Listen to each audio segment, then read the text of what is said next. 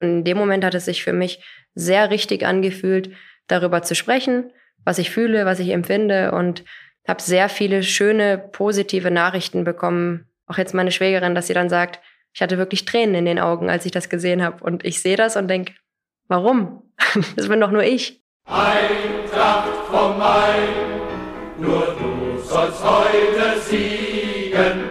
Eintracht vom Main, der Podcast für alle Eintracht-Fans, die mehr wissen wollen über unseren Verein, seine Geschichte und sein Umfeld.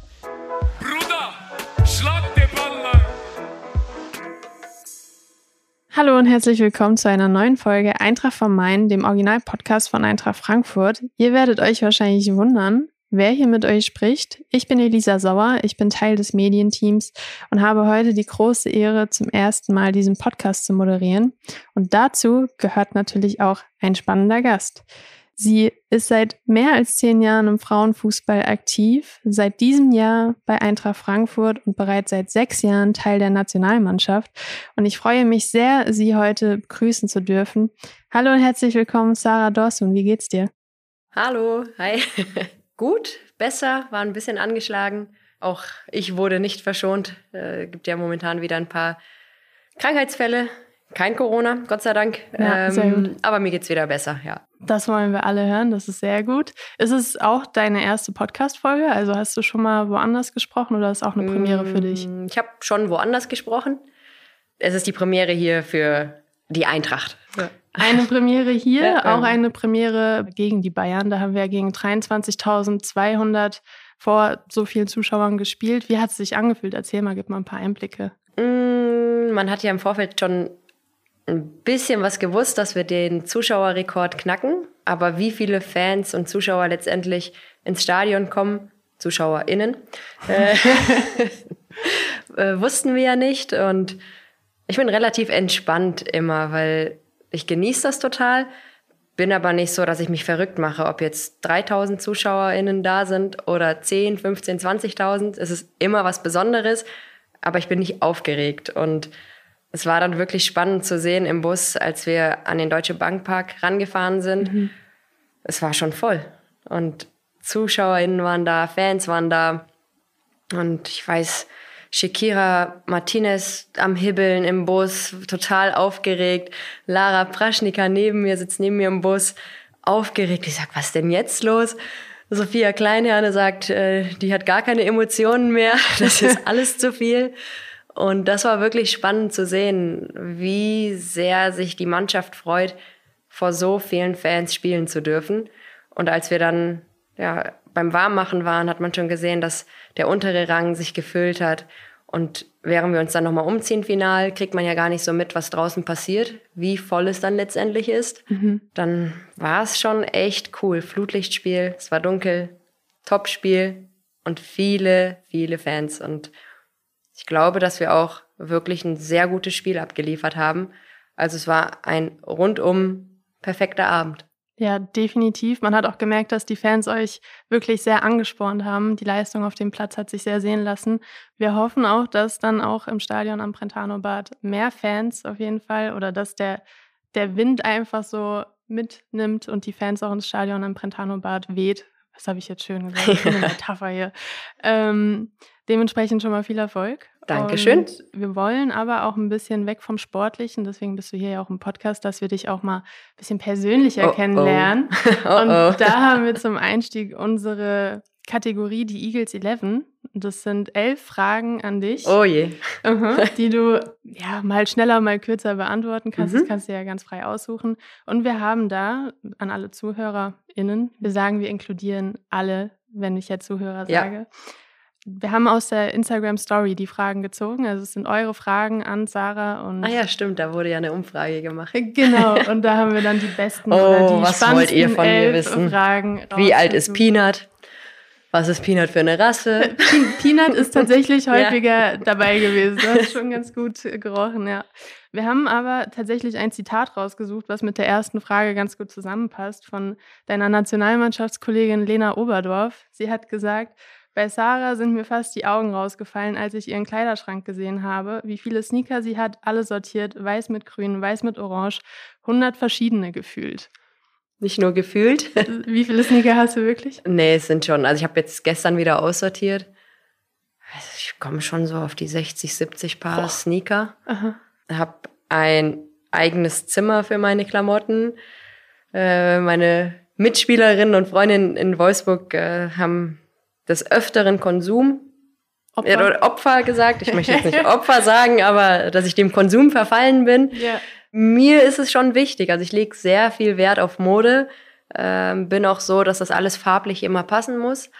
Während der Corona-Zeit gab es ja auch die Masken. Da musste die Maske auch immer dieselbe Farbe haben. Also es konnte jetzt nicht rot mit grün sein, weil das passt nicht. Verstehe ich, ja. Und wenn ich einen orangefarbenen Pulli anhatte, war die Maske dann beispielsweise auch orange. Und ich lege dann schon sehr viel Wert auf so Details und mhm. beschäftige mich schon viel mit Mode. Ja. Das äh, finde ich sehr gut. Die erste Frage, die deswegen dann bei den Eagles 11 ist, was ist dein Lieblingssneaker?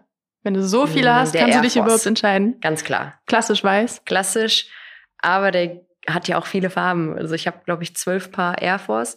Und jeder, der. Ja, der, jeder, der zu uns nach Hause kommt, sagt, die sind ja alle weiß. Und ich gucke sie dann an, sagt, das stimmt gar nicht. Der eine hat hinten orange, der andere hat Mint, der andere hat rot, der andere grün. Das ist nicht nur weiß. Also ja, es ist hauptsächlich weiß, aber da sind schon immer Details mit drin. Also Sneaker bei dir eine Wissenschaft für sich ja. auf jeden Fall. Die zweite Frage ist, welche Spielerin oder welcher Spieler ähm, ist weltweit am besten, deiner Meinung nach, auf deiner Position?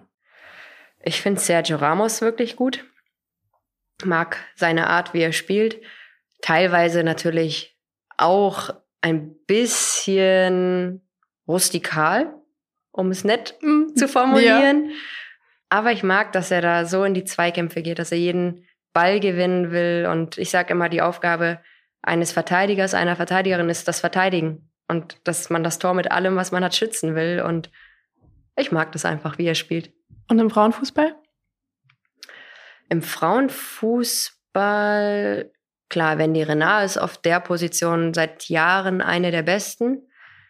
Ich finde von Chelsea mittlerweile Buchanan echt richtig gut, weil sie hat so ein so eine Leichtigkeit, wie sie da hinten spielt. Aber auch Mapi Leon von Barcelona, die wirkt so abgezockt auf dem Platz, äh, als wenn sie gar nichts stören würde. Und das sind schon so drei Innenverteidigerinnen, wo ich sage, da guckt man gerne zu. Ja, definitiv. Die dritte Frage ist, was ist dein Lieblingsgericht? Alles mit Nudeln. Und Trüffel. Trüffel ist wirklich ja, sehr lecker. Also ja. Laura Freigang macht mittlerweile immer Scherze, weil sie kennt mich ja jetzt besser, seitdem ich in Frankfurt bin. Und immer wenn wir essen sind, sagt sie, und hast du schon Trüffelpasta gefunden? Weil egal, wo es Trüffel gibt, sobald es ein Gericht mit Trüffel gibt, weiß man, das wird da auf jeden Fall von mir aufgegessen und vernascht. Das kann ich auf jeden Fall sehr gut nachvollziehen. Dann die vierte Frage ist, welche drei Worte beschreiben dich am besten? Ehrlich, loyal und lustig. Das hat man schon gemerkt, ja. Hast auf jeden Fall auch äh, sehr viel zu erzählen. Aber auch ungeduldig, also es sind jetzt vier. Ich habe jetzt mal nur die positiven genannt. Ah, ungeduldig? Nicht so positiv, aber Nein. Ähm, Die fünfte Frage ist, und da hast du es ja schon erwähnt gehabt, wie haben du und Peanut sich gefunden? Es war ganz witzig, weil damals habe ich auf den Hund von einer Freundin aufgepasst, zwei Wochen. Und ich fand Hunde schon immer toll. Und als die Hündin dann nicht mehr bei mir war, hat mir zu Hause echt was gefehlt. Und mein damaliger Partner und ich haben länger darüber gesprochen, ob wir uns einen Hund anschaffen wollen und haben an dem Tag Mali und ich geguckt. Mhm. Und ich bin nicht so nah am Wasser gebaut, er schon. Und er hat so geweint nach dem Film. Und in dem gleichen Moment hat uns eine gemeinsame Freundin ein Bild auf, von Facebook geschickt, äh, wo zwei Hunde inseriert waren. Also es war ein Geschwisterpaar aus dem Tierschutz. Und das war eine kleine schwarz-weiße Hündin und auch ein Terrier-Mix, genau wie der Hund von meiner Freundin. Und ich habe gesagt, boah, das ist der Hund, den ich unbedingt haben möchte. Schwarz-Weiß finde ich eh cool, hat eine coole Größe. Ruf jetzt sofort bei dieser Frau an. Mhm. Und er sagt, nein, ich kann nicht, ich bin, äh, kann gerade nicht, ich bin absolut aufgelöst. Sag ich, wenn wir wegen dir jetzt diesen Hund nicht kriegen, reiß dich jetzt zusammen, du bist der Mann im Haus. Was für ein Timing aber auch, dass es genau ja, da kam. Und dann hat er sie angerufen, wir durften uns Peanut anschauen. Und ihr Bruder war viel aufgeweckter und aufgeschlossener, also auch doppelt so groß, komplett schwarz. Mhm. Und ich werde nie vergessen, wie sie dann da im Garten saß, ganz klein. Und es hat eine Stunde gebraucht, bis sie zu uns gekommen ist, bis wir sie überhaupt streicheln durften. Also sie war schon immer sehr schüchtern und ein bisschen ängstlicher. Normalerweise sagt man ja immer der Hund, der zuerst, einem, zuerst zu einem kommt, aber bei ihr war es so eine, die kleine möchte ich haben, ich möchte Zeit investieren und ja, es war von Anfang an meine große Liebe. Liebe auf den ersten Blick. Ja. Dann Sonst, wir könnten, glaube ich, wir stundenlang über, über Hunde, reden. Hunde reden. Ich glaube, wenn man mich jetzt sehen könnte, ich hätte, äh, also mit Bild, man sieht, glaube ich, meinen Strahlen. Ja, dieser kleine Hund. Müssen wir jetzt gerade eigentlich ein Foto machen, ja. das wäre sehr schön. So, die nächste Frage ist dein aktuelles Lied, was du immer vor Spielen hörst oder vielleicht auch Lieblingsinterpret? Mm, ich habe eine Spieltags-Playlist schon seit Jahren. Da ist wirklich alles Mögliche drin. Drake, Chris Brown ist einer meiner Lieblingskünstler französische Lieder, spanische Musik. Deswegen kann ich gar nicht sagen, ich höre immer das Lied, aber ich höre immer dieselbe Playlist. Mhm. Das, in Wolfsburg hatten wir immer von Scooter How Much is the Fish. Vor dem Spiel direkt Vor dem Spiel Motivation. direkt in der Kabine. Das war auch echt cool. Ähm, aber wie gesagt, ich habe meine Playlist und da ändert sich auch nicht so viel. Ja. Da bin ich immer, okay, die zehn Lieder, mhm. je nachdem, wie lange man fährt, die müssen immer dabei sein. Mhm. Aber auf jeden Fall immer Chris Brown der gehört auf jeden Fall dazu. Das ist eine sehr gute Wahl. Dann die nächste Frage ist, dein schönster Karrieremoment, wenn du überhaupt einen Moment nennen kannst oder hm. vielleicht sind es auch mehrere. Schwierige Frage wahrscheinlich. Sehr, sehr, sehr schwierige Frage. Mein erstes Länderspiel für die A-Nationalmannschaft in den USA gegen Frankreich, im Champions League-Finale zu stehen, im Europameisterschaftsfinale zu stehen. Das waren schon, nur um drei Sachen zu nennen, gibt wahrscheinlich viele mehr, gibt es wahrscheinlich viel, auch stundenlang viel reden. mehr. Aber das waren Momente, an die ich mich für immer erinnern werde, die auch, wenn man mich fragt, sofort fallen. Also wenn mhm. ich jetzt natürlich weiter nachdenke, gäbe es noch, noch schönere oder nicht schönere, aber auch schöne Momente. Das sind so die, die mir sofort in den Sinn kommen. Waren schon viele, viele, viele schöne Augenblicke dabei, ja. Ja, das glaube ich. Über einige werden wir ja auch noch im Laufe okay. des Podcasts detaillierter reden. Dann bin ich jetzt ruhig und sage nichts mehr. Genau, besser ist es hier. so, Frage Nummer 8, deine stärkste Gegenspielerin, die du bislang hattest. Kann ich so gar nicht sagen. Ähm, ich weiß, dass als wir mit Wolfsburg gegen Atletico Madrid gespielt haben, Ludmilla heißt die Spielerin. Mhm. Das war 2018, ich kannte sie gar nicht. Und jeder meinte, boah, die ist unfassbar schnell. Ich würde mhm. nicht sagen, dass es meine stärkste Gegenspielerin war, aber es war die schnellste Spielerin, gegen die ich je spielen musste. Aber du bist ja eigentlich auch sehr schnell. Ich bin auch sehr schnell, aber das war schon wirklich, wo ich sage, jetzt nimmst du mal die Beine in die Hand mhm. und rennst einfach um dein Leben. Das ist für mich immer so präsent. Äh, wir haben das Hinspiel relativ klar gewonnen und sie war auch komplett aus dem Spiel, habe auch gutes Lob nach dem Spiel bekommen. Und im Rückspiel war es dann so, und hattest du Albträume? Und wie geht's dir jetzt? Also deswegen ist das sehr präsent. Aber auch eine Alexandra Popp ist immer unangenehm, Lea Schüller immer unangenehm, um jetzt deutsche Spielerinnen zu nennen. Ja, da gibt's schon, gibt's schon einige. Ich hoffe, dass ich auch an meinen Gegenspielerinnen in Erinnerung bleibe. Bestimmt. Ähm, ja, ich hoffe. wie, wie viel kmh bringt die eigentlich so auf den Rasen? Also die Männer sind ja so Höchstgeschwindigkeit 35, 36. Ja, das schaffe ich vielleicht mit einem E-Roller. äh, und selbst der ist noch zu langsam. Äh, wir haben bei Frankfurt wöchentlich Sprinttraining. Mhm. Und ich muss immer lachen, weil ich bin ja die Älteste der Mannschaft. Und dann bekommen wir am Ende des Trainings immer unsere Sprintwerte. Ich bin dann auf Platz zwei oder Platz drei und dann sage ich, guck mal hier, die Oma mhm. ist immer noch richtig schnell und da könnt ihr euch mal ein Scheibchen von abschneiden. Ich will euch sehen, ob ihr in meinem Alter noch so schnell seid. Ja. Wir haben so Overspeed, also dass man so ein Zugband hat und ich glaube, mhm. es sind so 50 Meter am Ende. Und jetzt hatte ich letzte Woche 32,5 kmh damit. Das ist wirklich sehr schnell. Ja. Aber ich hatte auch ein bisschen gezogen, aber man muss, ja, ja, es ist so nicht so langsam, ist, ja. Es ist, ist, schon, ist schon sehr schnell. Gott sei Dank kann ich laufen. das ist wichtig. Wir nähern uns dem Ende von den Eagles 11. Lieber den ersten oder den letzten Elfmeterschießen bei einem Elfmeterschießen? Den letzten. Den letzten, warum? Weil ich dann vielleicht nicht mehr so aufgeregt bin, weil ich weiß, das ist vorher schon entschieden.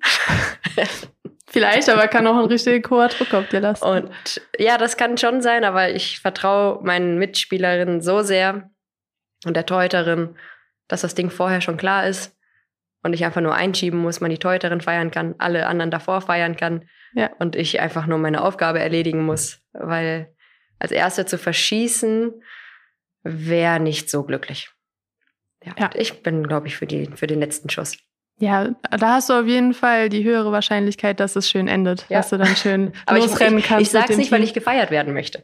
Ja. Das ist einfach, weil man dann schon weiß, okay, vielleicht ist es eigentlich schon erledigt, vielleicht muss ich ja auch gar nicht schießen. Mhm. Ich vertraue da meinen Mitspielerin einfach. Sehr schön, so muss das. Frage Nummer 10. Mit wem aus dem Team könntest du am ehesten ein Musikduo bilden? Ihr seid ja, also es gibt ja ein paar Anekdoten, dass ihr musikalisch oder gut tanzen könnt, auf jeden Fall. Also Niki und ich wären auf jeden Fall ein gutes Tanzduo. Ja. Das steht absolut außer Frage. Singen können wir beide, glaube ich, nicht. Aber wir rappen könnten, vielleicht. Ja, vielleicht rappen. Wir könnten auf jeden Fall ein Tanzvideo machen. Das definitiv. Da sage ich auf jeden Fall Nicole Anjomi. Das wollen wir sehen auf jeden Fall. ah, nee. Die letzte Frage, wer war dein Idol in der Kindheit? Ich habe ja früher offensiv gespielt, hm, links vorne und bin erst seit ein paar Jahren da hinten weil ein Trainer auf die glorreiche Idee kam, komm, die ist schnell, die stellen wir mal da hinten hin, versuchen wir mal was. Und ich bin schon seitdem ich drei Jahre alt bin, Entschuldigung, Eintracht-Fans, Borussia Dortmund-Fan. schon Aua. mein ganzes Leben lang und fand früher immer Marco Reus echt cool. Er hat ja auch vorne links gespielt und dann wurde ich manchmal Reusine genannt. Reusine? das ist witzig. Ja. Ich habe nur gelesen, dass äh, du und David Beckham so mega ja, verliebt David hast. Beckham, das ist, ich weiß nicht, ob das mein Idol ist, das ist, glaube ich, meine große Liebe. Das zählt ja jetzt nicht als Idol. Das bis irgendwie, heute? Irgendwie, ja, ja, absolut. Also irgendwie ja schon, als damals Kick It Like Beckham rauskam, da mhm. war ich elf und mein Bruder hat mir verboten, dass ich diesen Film nochmal gucke und nochmal gucke, weil er meinte, dass ich eh schon so fußballverrückt sei. Und ich habe diesen Film, ich weiß nicht wie oft geguckt, ich kann, glaube ich, jedes Wort mitsprechen. David Beckham fand ich schon immer echt cool und hübsch. Ich glaube, das sehen sehr viele andere auch ja. so. Konnte gut Fußball spielen, sah auch noch gut aus. Und wir haben es eben schon ein bisschen eingeleitet. Wir wollen mal schauen, wo der Ursprung des Ganzen liegt in deiner mhm. Kindheit. Wie kam es dazu, dass du Fußball geliebt hast? Du hast ja zwei größere Geschwister. Genau. Lag es vielleicht daran, hat dein Bruder Fußball ja. gespielt? Also ich glaube, für jedes Interview, in dem ich meinen Bruder erwähne, müsste ich mittlerweile reich sein. ähm, er besteht auch darauf, dass ich die Geschichte immer genau so erzähle, mhm. dass meine Karriere nur wegen ihm so ist, wie sie ist. Meine Eltern waren beide selbstständig. Meine Schwester ist neun Jahre älter als ich, äh, mein Bruder fünfeinhalb Jahre. Und sie hatte mit Fußball nichts am Hut. Sie hat Taekwondo gemacht, war selbst viel beim Training, ähm, war auch Europameisterin im Taekwondo, also anders sportaffin als ich. Und mein Bruder wusste dann nicht, was er mit mir machen soll und hat mich dann immer mit auf den Bolzplatz genommen mit seinen Jungs und ja, was macht man mit der kleinen Schwester? Die ist nervig, die wollen wir eigentlich gar nicht dabei haben, die kann ja nichts. Komm, wir stellen die mal ins Tor. Ich war so eine Graupe und so schlecht und habe, glaube ich, auch mal den Ball so ins Gesicht bekommen, dass er dann gesagt hat, ah, kriege ich Ärger von Mama und Papa, wenn das nochmal passiert. Komm, wir stellen dich mal ins Feld. Und ich kann mich nicht erinnern, ohne Ball gewesen zu sein, sei es im Kindergarten und sei es mit meinen Jungs. Das waren eigentlich echt nur Jungs aus der Siedlung. Da war eigentlich immer klar, dass ich irgendwas mit Fußball machen werde. Hattest du denn Schwierigkeiten, dich durchzusetzen gegen die Jungs oder war es von Null. vornherein voll klar, Sarah ist einfach dabei? Ich bin einfach dabei und ich will nicht sagen, ich war der Boss. Aber vielleicht war ich's. Also ich, ich war schon cool, immer sehr, äh, ich wusste schon immer sehr früh, was ich will, konnte mich immer gut durchsetzen und wurde immer von meinen Freunden anerkannt. Es hat nie eine Rolle gespielt und es war auch wirklich cool, weil ich erinnere mich, dass einer meiner besten Kumpels aus dem Kosovo kam, der andere kam aus Armenien, die anderen waren Deutsche und das hat irgendwie einfach gar keine Rolle gespielt, wenn wir Fußball gespielt haben. Und da hat es auch keine Rolle gespielt, dass ich ein Mädchen war. Also alle gemeinsam, egal wo man herkommt, was für ein Geschlecht man hat, Fußball ja. hat. Verbunden. Und ich habe immer den Ball mitgebracht, also war ich sowieso der Chef. Das ist, das ist wichtig. Das ist Wer den Ball hat, der, genau, das ist wohl so. Du hast dann ja auch relativ schnell beim SV Wesseling angefangen, bei einer jungen Mannschaft äh, und bis dann zum SSV Köttingen zur ersten Mädchenmannschaft. Wie musste man sich da umschalten? Also ich habe ja auch mal bei Jungs gespielt, dann bei Mädchen. Und ich fand es am Anfang sehr schwierig, sich auf einmal dann gegen andere Mädchen durchzusetzen. Wie war es bei dir? Mit elf bin ich ja zu den Jungs gegangen. Vielleicht auch mit neun. Ja, Alzheimer, ich bin alt. Als du äh, kleiner warst auf jeden Fall. als ich jünger und knackiger war und noch nichts Zweistelliges vielleicht hatte, bin ich mit zwei Jungs aus der Siedlung, das waren Zwillinge und der Papa war Trainer. Die haben mich dann mit in die Mannschaft genommen und irgendwann haben dann mehr Leute davon Wind bekommen, dass er jetzt ein Mädchen bei den Jungs spielt und der Trainer der Mädelsmannschaft hat dann gesagt, ja, willst du denn nicht mal bei uns spielen? Und ich habe gesagt, nee, ich spiele nicht für die Mädels. Das mhm. auf gar keinen Fall. Ihr werdet mich niemals dort sehen. Gut, das ich war jung, wusste nicht, dass ich irgendwann doch für die Mädels spielen muss. Zwangsläufig. Zwangsläufig. Und irgendwann war es dann so, dass bei den Mädels nicht genug Spielerinnen da waren und ich mal aushelfen musste. Mhm. Und das fand ich ganz cool, dass ich dann doch nicht das einzige Mädchen war und hatte da auch zwei wirklich gute Freundinnen. Der Papa war der Trainer, der mich ja abwerben wollte zu den Mädels und habe viel privat auch Zeit mit denen verbracht. Ich habe am Wochenende dort übernachtet und so ist es mir dann nicht ganz so schwer gefallen, dann doch zu den Mädels zu gehen, weil ich ja dann Freundinnen in der Mannschaft hatte. Und mit einer bin ich sogar zusammen in die Mannschaft gewechselt. Sie ist dann irgendwann auch in meine Jungsmannschaft gekommen. Mhm. Und dann, als man aufgrund des Alters. Ähm, ja, Wann war das dann? Als ich glaube, ich war 15. 15. Ja. Und dann sind ja mehrere Stationen gefolgt. Fortuna Köln, SG Wattenscheid, SC07 Bad Neuenahr. Wann hast du wirklich gemerkt, boah, da geht was. Ich könnte Profi werden. Ich bin wirklich sehr, sehr gut. Äh, das war noch bei Fortuna Köln. Mhm. Ähm, wir hatten so eine coole Mannschaft. Ich war 16 Jahre alt und eine meiner besten Freundinnen jetzt immer noch äh, hat mit mir in Köln zusammengespielt und wurde im Winter von der SGS Essen abgeworben, beziehungsweise die wollten mich auch gerne haben. Dann hätte ich mit 16 Jahren schon in der Bundesliga spielen können. Bella Linden äh, ist im Winter nach Essen gewechselt. Und ich habe für mich gesagt, dass ich das Gefühl habe, weil ich immer ein Bauchmensch bin äh, oder ein Gefühlsmensch, dass das zu früh ist für mich. Ich hätte schon in die Bundesliga wechseln können, habe aber gesagt, nee, irgendwie möchte ich hier in Köln bleiben hätte im Sommer nach Bad Neuenahr schon wechseln können, also auch schon zwei Jahre eher. Bin aber dann ins Sportinternat in die zweite Liga gegangen, obwohl ich schon hätte für die erste Mannschaft in der ersten Liga bei Bad Neuenahr spielen können.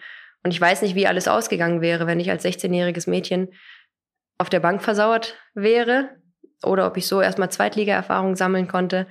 Und deswegen bin ich ganz froh, wie der, wie der Schritt war. Ja, das ist ja oft der Fehler, den viele Spieler und Spielerinnen machen, dass sie zu früh zu einem großen Club wechseln und dann keine Spielpraxis sammeln.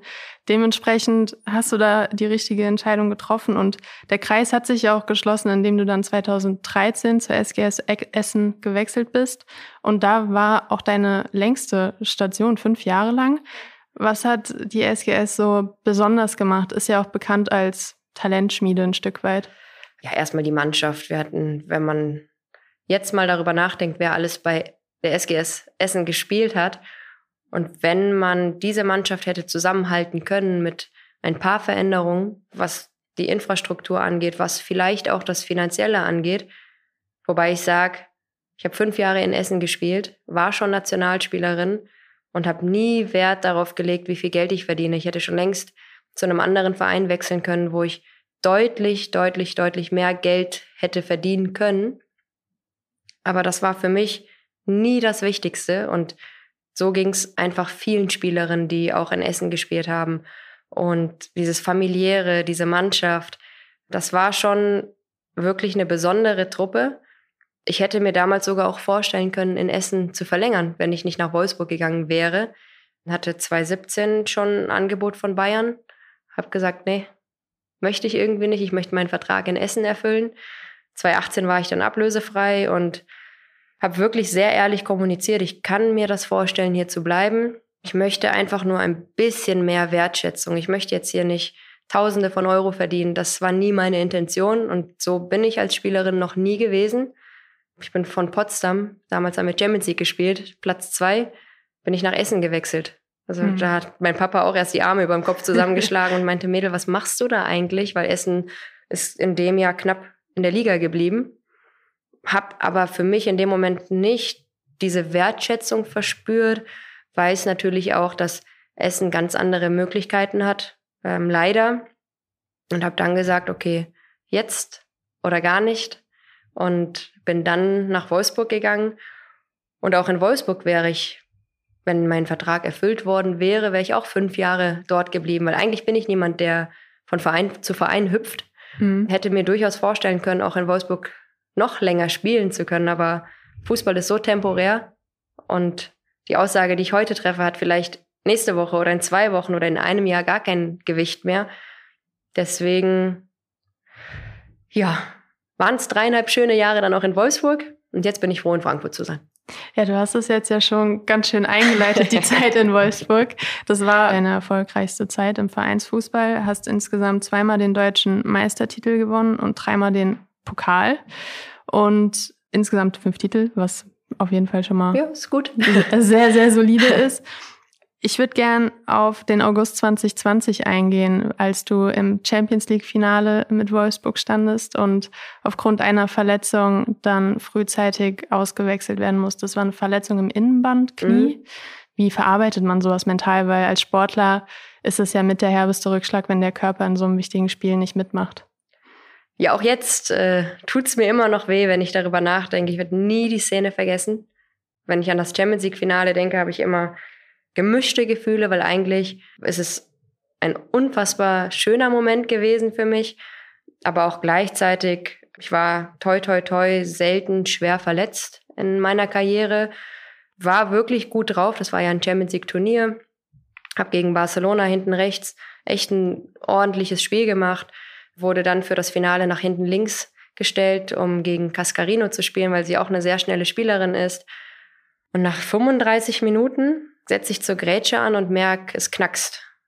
Und ich bin eine Spielerin, wenn ich liegen bleibe, dann weiß man, da ist was. Oder wenn jemand mhm. auf den mhm. Platz wegen mir kommen muss. Und ich habe versucht aufzustehen und wusste sofort, irgendwas stimmt nicht mit meinem Knie. Bin dann raus, äh, ein bisschen gejoggt und wollte unbedingt wieder auf den Platz. Das war, es ist mir egal, wie weh das tut, ich will unbedingt wieder auf den Platz, habe dann den Daumen hoch gezeigt hatte dann zwei Minuten später stand ich an der Einwurflinie, bekomme den Ball wieder zurück und habe einfach gemerkt, wie instabil mein Knie ist, habe mich direkt auf den Boden gesetzt und da habe ich dann realisiert, dass für mich dieses Champions League Finale vorbei ist. Also wie viele Spielerinnen können schon sagen, ich stand im Champions League Finale und in dem Moment war für mich die Art der Verletzung irgendwie nur zweitrangig, weil ich wusste, ich kann meiner Mannschaft nicht mehr helfen. Das war es jetzt für mich nach 35 Minuten. Und das war schon sehr, sehr, sehr, sehr hart für mich.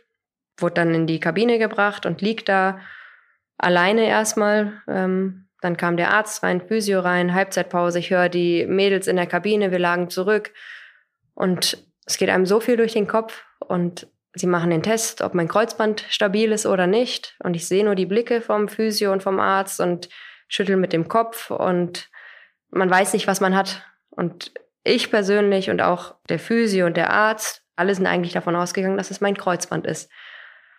So, dann bin ich im MRT, hatte das Ergebnis noch nicht und unser Physio aus Wolfsburg kommt mir nicht angelaufen, aber kam mir in zügigerem Tempo entgegen, nimmt mich so in den Arm und sagt, was hast du eigentlich für einen Schutzengel? Es ist nur dein Innenband und du musst nicht operiert werden. Und ab dem Zeitpunkt war ich nicht mehr traurig. Ja? Ja. Ich war keine Sekunde traurig darüber, verletzt zu sein, weil ich wusste, es hätte auch mein Kreuzband sein können. Dann wärst du sehr viel länger da raus. Da wäre ich gewesen. sehr viel länger raus. Ähm, so waren es am Ende drei Monate. Ja. Ich war jeden Tag einfach nur dankbar dafür, dass es nur mein Innenband ist und war wirklich keine einzige Sekunde traurig. Das ist auf jeden Fall bemerkenswert, dass du dann so eine positive Einstellung hast. Konntest du denn auch was Positives rausziehen? Wächst du als Sportlerin an Rückschlägen? äh, mehr als an Siegen. Also man lernt ja immer aus Rückschlägen.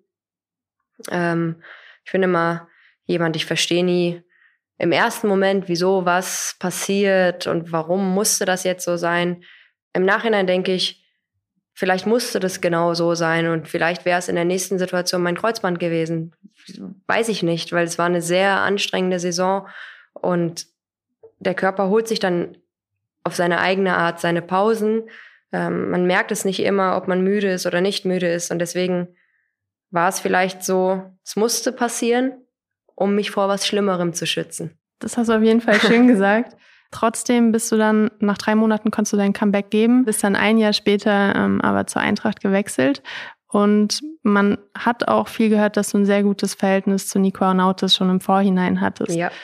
Lag es auch zum großen Teil daran, dass du zur Eintracht gewechselt bist oder was waren die Beweggründe? Ich habe ja schon vorher mal gesagt, dass ich Nico sehr ehrlich gesagt habe, wenn es nur darum ginge, mich für einen Trainer entscheiden zu müssen, dann würde ich zu 100 Prozent unter dir spielen wollen.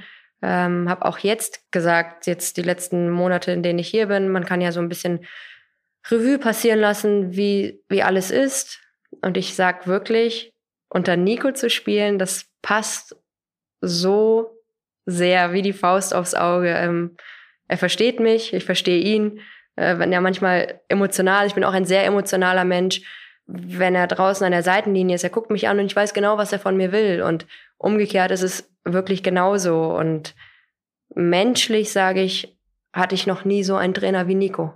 Also für mich persönlich. Mhm. Und natürlich hat jede Spielerin andere Dinge, auf die sie Wert legt, ähm, was ihr wichtig ist. Aber das kann ich so auf jeden Fall unterschreiben, dass ich noch nie einen Trainer hatte wie Nico, der menschlich so gut zu mir gepasst hat.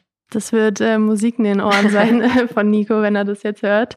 Wenn du eine Zwischenbilanz ziehen müsstest jetzt von der Zeit hier bei der Eintracht, hast du die Ziele, die du dir gesteckt hast, auch erreicht? Zumindest war ja eins der größeren Ziele auch mit zur Nationalmannschaft, mit zur EM zu fahren. Das hast du ja offensichtlich gepackt. Ich alles richtig gemacht. Nicht eine Entscheidung war falsch. Und natürlich denkt man auch an die Wolfsburger Zeit zurück, weil es waren dreieinhalb wirklich tolle Jahre. Ich würde lügen, wenn ich was anderes behaupte. Jeder weiß, wie wohl ich mich in Wolfsburg gefühlt habe. Und ja, mit Frankfurt war es einfach so, dass ich irgendwie wieder zu mir selbst gefunden habe. Ich hatte diese Leichtigkeit nicht mehr, dieses, ich mache einfach mein Ding. Und das habe ich in Frankfurt alles zurückbekommen und wurde auch dann belohnt, dass ich bei der Europameisterschaft dabei sein durfte. Hattest du damit gerechnet, dass du nominiert wirst? Bis zum letzten Moment nein. Also wirklich bis zu dem Moment, wo die Entscheidung fiel, äh, wusste ich nicht, was passiert. Aber ich habe mir selbst gesagt, auch für die Lehrgänge, ich gebe mein Bestes, ich gebe alles, was ich habe. Und auch im letzten Testspiel, was wir hatten, kamen dann Leute aus dem Team, auch nicht Spielerinnen, sondern wirklich von der, vom Staff und meinten, es sah so aus in diesem Testspiel, als wenn da ein Strohhalm ist und du dich so sehr daran festhältst und dieses Ticket für die EM haben willst. Und das war schön, dass man das von außen sehen konnte, weil ich wusste, es ist das letzte Testspiel und dann wird die Entscheidung getroffen. Deswegen, ich habe alles richtig gemacht mit der Eintracht. Das ist sehr schön zu hören. Du bist ja auch schon länger bei der Nationalmannschaft dabei. Würdest du jetzt sagen, dass die EM dieses Jahr das größte Highlight war überhaupt mit dem Finale? Du warst ja schon 2017, 2019 bei den größeren Turnieren dabei, hast wirklich viel Erfahrung, jetzt dann als erfahrene Spielerin dabei gewesen. Würdest du es so sagen? Und was hat das Turnier so besonders gemacht? Vielleicht auch das Team. Man hatte ja das Gefühl, ihr seid so am Weiben, auch die Videos, die da rauskamen mit dem Tanzen etc. Das war wirklich schön zu sehen. Das war wirklich das schönste Turnier von den dreien, weil die Stimmung war gut, äh, intern in der Mannschaft, das hat so gepasst, das hatte so eine eigene Dynamik. Es war nichts gespielt, man wusste vor dem Turnier nicht, wo stehen wir, wo landen wir am Ende. Und das hatte einfach so einen Flow. Äh, Niki und ich haben nach dem ersten Spiel angefangen zu tanzen. Auf einmal hat sich das so durchgezogen. Dann war es so, dass wir auf der Bank mit den Handtüchern gefeiert haben. Und das hat sich auch so durchgezogen. Das waren alles Dinge, die wir nicht geplant haben. Und umso cooler ist es, dass wir auch unabhängig von der Art und Weise, wie wir Fußball gespielt haben, ähm, dass wir dieses diese menschliche Komponente so sehr sympathisch nach außen verkörpert haben und auch authentisch. Und das war nichts gespielt und dass wir sehr nahbar gewirkt haben für die Leute draußen. Also es war schon von den drei Turnieren, die ich hatte, definitiv das Beste. Zeigt auch, dass es wirklich wichtig ist, dass intern zwischenmenschlich es einfach funktioniert. Und eine aktuelle Teamkameradin kann sich oh, dem nur oh. anschließen. Was kommt jetzt? es waren ja drei Kolleginnen, aktuelle Kolleginnen von Eintracht Frankfurt dabei. Laura Freigang, Nicole mhm. Anjomi und Sophia Kleinherne. Mhm. Kannst du dir denken, wer vielleicht eine kleine Anekdote zu dir erzählt hat? Du hast es ja schon ein bisschen angerissen. Soffe? Ah, Niki. Ja, okay.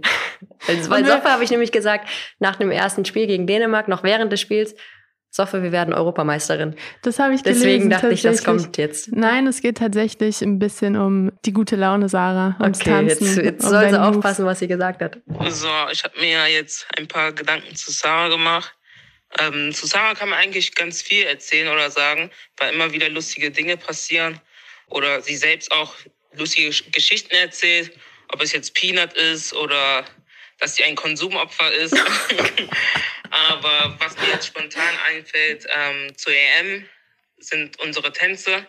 Ähm, nach dem ersten Spiel mussten wir eine Ehrenrunde drehen und da kam Sarah auf mich zu und hat mich quasi angetanzt und hat so einen coolen Step gemacht, wo ich dachte, okay, gar nicht so schlecht. Und daraus hat sich dann ein Tanz entwickelt und ich hätte niemals gedacht, dass sie so gut tanzen kann. Ach, Quatsch, das wusste sie schon. Bestätigt auf jeden Fall das Tanzduo, was du vorhin ja. bei den Eagles 11 gesagt hast. Ja. Zeigt ja auch, dass, wie du gesagt hast, die Stimmung enorm gut war. Und ich habe mir die Frage gestellt, wie ist denn da die Konstellation? Also bei einer Nationalmannschaft sind ja viele Vereine, viele Spielerinnen von verschiedenen Vereinen da. Habt ihr da wirklich alle euch gut miteinander verstanden oder ist es schon so, dass man erstmal ein bisschen das Vereinskonstrukt lösen muss, um dann warm zu werden miteinander? Nee, gar nicht. Feli Rauch, eine meiner besten Freundinnen, spielt für Wolfsburg. Ihr habt in einer WG gewohnt, oder? Äh, nee, das waren sie und Pia Wolter. Ah, aber haben gefühlt haben wir zu dritt in einer WG gewohnt. Also okay. es gab keinen Tag, an dem wir uns nicht gesehen haben. Ja. Äh, Merle Froms, Julia Gwynn, das sind echt für mich Spielerinnen, ähm, die ich auch außerhalb des Fußballs sehr schätze und die mich auch in der letzten Zeit, gerade wo noch nicht klar war, wer mit zur Europameisterschaft kommt, so unterstützt haben, ähm, hätte ich, um nur jetzt diese drei Namen zu nennen, hätte ich die drei nicht gehabt, mhm. wäre es mir nicht ganz so leicht gefallen. Und das ist halt das Schöne bei uns, ähm, unabhängig vom Verein, in dem man spielt. Da sind mittlerweile, glaube ich, ganz schöne und coole Freundschaften, auch äh, wenn ich an Laura Freigang denke, äh, die und Sid, wenn die auf den Fluren bei uns bei der Nationalmannschaft rumgeistern, also vor lauter Langeweile machen die nur Blödsinn. und das ist einfach echt, echt sehr, sehr schön, dass da so eine eigene Dynamik ist und dass es unabhängig davon ist, für welchen Verein man spielt. Wenn du bei der Nationalmannschaft bist, dann kennst du deine Rolle das ist, glaube ich, auch sehr wichtig, dass wir das vor dem Turnier alle wussten. Wer ist jetzt im Moment, im Moment die Startelf? Welche Aufgabe habe ich als Spielerin mit der Nummer 23? Und das war im Vorfeld einfach klar. Und während der anderen Turniere war es nicht so. Da war mhm. es dann schon so, dass man, ich möchte jetzt nicht sagen, dass Spielerinnen das einem nicht gegönnt haben, dass man anstatt ihrer Stelle spielt. Ähm, aber man hat schon nicht immer das Gefühl gehabt, dass man zu 100 Prozent unterstützt wird. Und das war jetzt anders. Wie wurde deine Rolle definiert?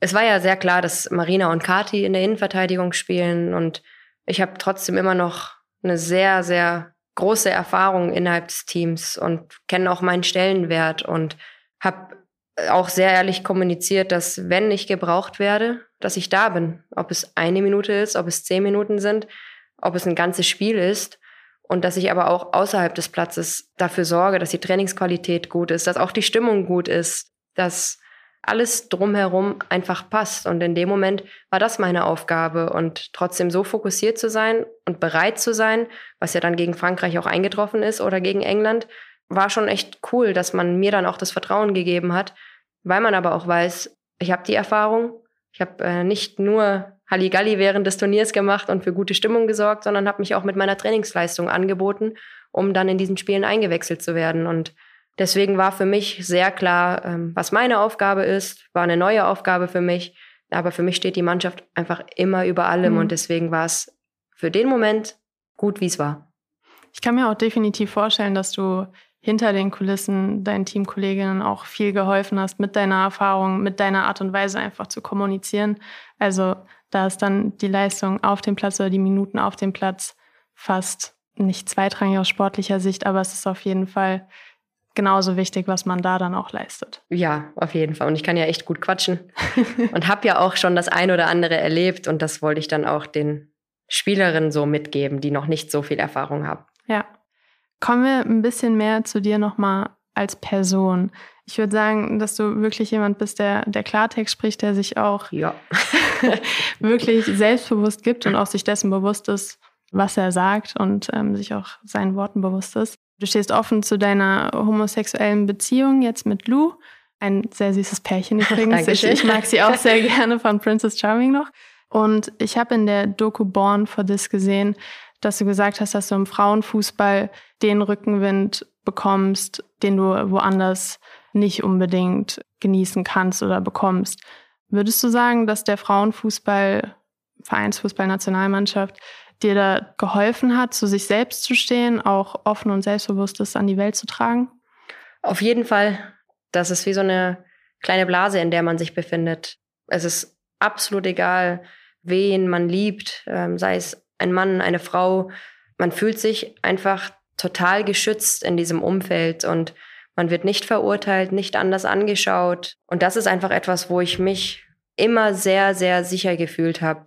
Und es war von zu Hause aus nicht immer so, hatte natürlich auch kulturelle Aspekte, aber in dieser Fußballblase, in der Fußballwelt war ich einfach Sarah Dawson, ja, die eine Frau liebt und das ist vollkommen in Ordnung. Ich bin kein anderer Mensch. Ich bin immer noch genau dieselbe Person und kann einfach zu 100 Prozent zu mir selbst stehen. Und Schritt für Schritt habe ich das auch an die Familie so weitergetragen und kann mittlerweile wirklich sagen, dass ich sehr mit mir im Reinen bin.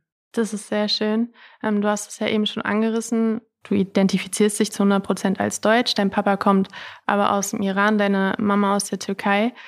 Ich glaube, du bist dann auch für viele junge Mädchen auf jeden Fall ein Vorbild, auch wenn es dir vielleicht dessen gar nicht so, du dir dessen gar nicht so bewusst bist, aber ein sehr großes Vorbild, weil du halt auch da gewisse Grenzen durchbrichst. Also hast du darüber schon mal nachgedacht? Äh, diese Born for This Doku, muss ich wirklich sagen, es hat mich sehr gewundert, was für eine Reichweite das hatte, äh, wie viele Nachrichten ich bekommen habe. Jetzt hat meine Schwägerin das gesehen, weil meine Mama ihr das gezeigt hat. Mit meiner Mama habe ich noch nicht darüber gesprochen und sie hat mir dann einfach nur einen Screenshot geschickt, wie Lou und ich auf dieser Couch sitzen und schreibt, ich bin sehr stolz auf dich. Und für sie war dieses Thema auch vorher noch gar nicht bekannt. Also mhm. ich glaube, sie wusste, dass ich mit Lou zusammen bin, aber wir haben nie darüber gesprochen. Und auf einmal kriege ich dann diese Nachricht, ich bin sehr stolz auf dich. Und das war einfach so ein schönes Gefühl, dass kam aber einfach während der Doku. Ich habe jetzt nicht geplant, darüber zu sprechen oder mich emotional nackt zu machen oder zu entblößen. Es war auch einfach sehr natürlich und in dem Moment hat es sich für mich sehr richtig angefühlt, darüber zu sprechen, was ich fühle, was ich empfinde und habe sehr viele schöne, positive Nachrichten bekommen im Nachhinein, was mir aber in dem Moment, als ich darüber gesprochen habe, gar nicht so bewusst war, dass man dann, auch jetzt meine Schwägerin, dass sie dann sagt, ich hatte wirklich Tränen in den Augen, als ich das gesehen habe. Und ich sehe das und denke, warum? das bin doch nur ich. Es hat sich für dich wahrscheinlich sehr selbstverständlich angefühlt, aber für viele da draußen ist es halt natürlich nicht selbstverständlich und es war nicht selbstverständlich darüber zu sprechen, mhm. auf gar keinen Fall, aber dass es dann so eine oder dass ich solche Rückmeldungen bekomme, dass Leute Tränen in den Augen haben wegen mir, das hätte ich so nie gedacht. Dann war es aber auf jeden Fall der richtige Schritt, ja. würde ich sagen. Ich habe noch eine Frage diesbezüglich. Ich habe mir aufgeschrieben, dass du warst auch den Tränen kurz nah. Ne? Ja, ich war auch kurz so. Oh. Ihr Nein. könnt das nicht sehen, aber da rutschen Tränen runter. yep. Das ist aber auf jeden Fall eine sehr schöne Geschichte, die du ja. erzählt hast. Du hast ein Tattoo mit einer lachenden und einer weinenden Maske, hm. was mir dazu einfällt. Hat das damit was zu tun oder willst du uns die Geschichte dahinter mm, erzählen? Die Geschichte dahinter ist, dass ich der Meinung bin, dass Menschen immer zwei Gesichter haben und auch ich nach außen viele Momente hatte, wo ich nicht so getan habe, aber wo ich vorgeben musste, glücklich zu sein, wo ich innerlich aber vielleicht gar nicht so glücklich war. Und deswegen ist die lachende Maske nach außen, dass Leute immer das Bild von mir sehen. Ach, die macht sich ja eh über nichts Gedanken, ist immer die Lustige und hat immer einen Spruch auf den Lippen. Ähm, wenn man aber sich mal ein bisschen mehr mit mir beschäftigt, dann gibt's noch ganz andere Facetten und nicht immer nur die lustige Art und auch eine sehr ruhige und äh, bedachte Sarah, was viele so gar nicht von mir kennen, was ich aber auch nicht immer direkt der Öffentlichkeit preisgebe. Und so geht's, glaube ich, sehr vielen Menschen, dass man nach außen, sei es, ob man glücklich ist, ob man traurig ist, nicht immer sein wahres Gesicht zeigen kann, zeigen möchte und dass man sich dessen immer bewusst ist, auch wie man mit Menschen umgeht, dass man einfach viel rücksichtsvoller mit vielen Dingen sein sollte. Das ist eine, eine sehr schöne Message. ja, also ich bin wirklich beeindruckt von dem, was du ähm, uns zu erzählen hast und ähm, gibt auch viele wichtige Aussagen mit für die Zuhörer hier. Ja, ich hoffe, dass ich nicht nur Blödsinn erzähle. ja, definitiv nicht. Bist du denn derzeit glücklich hier allgemein in Frankfurt? Ich bin sehr glücklich. Doch, das kann ich auch auf jeden Fall so sagen. Bin sehr glücklich, wie der Verlauf bisher war, abgesehen von dieser Champions League Quali. Wohne nur eine Stunde entfernt von meinem Zuhause von Köln. Deswegen, ich kann meine Freunde regelmäßig sehen, habe eine coole Mannschaft, super Trainerteam und da gehört nicht nur Nico zu. Das Medienteam ist super. Hey, hey. Applaus. Nein, ich fühle mich sehr wohl. Ich bin einfach ich und das ist sehr schön. Das ist wirklich sehr, sehr schön.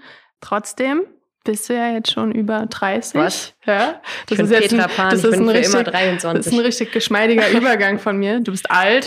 Was? Da stellt sich natürlich die Frage, du spielst ja auf jeden Fall noch eine Weile, würde ich auf jeden Fall von ausgehen. Hm. Aber hast du schon Pläne für nach der Karriere? Ich habe ja eine abgeschlossene Berufsausbildung. Mhm. In was? Zur Bürokauffrau. Ah. Nach dem Abitur habe ich das direkt gemacht, einfach um was Festes in der Hand zu haben. Und über meinen Manager, Spielermanager, ist es so, dass er immer gesagt hat, wenn ich aufhöre mit meiner aktiven Karriere, dass ich auf jeden Fall mit ihm zusammen was machen soll, also Richtung äh, Management, Spielerberaterin.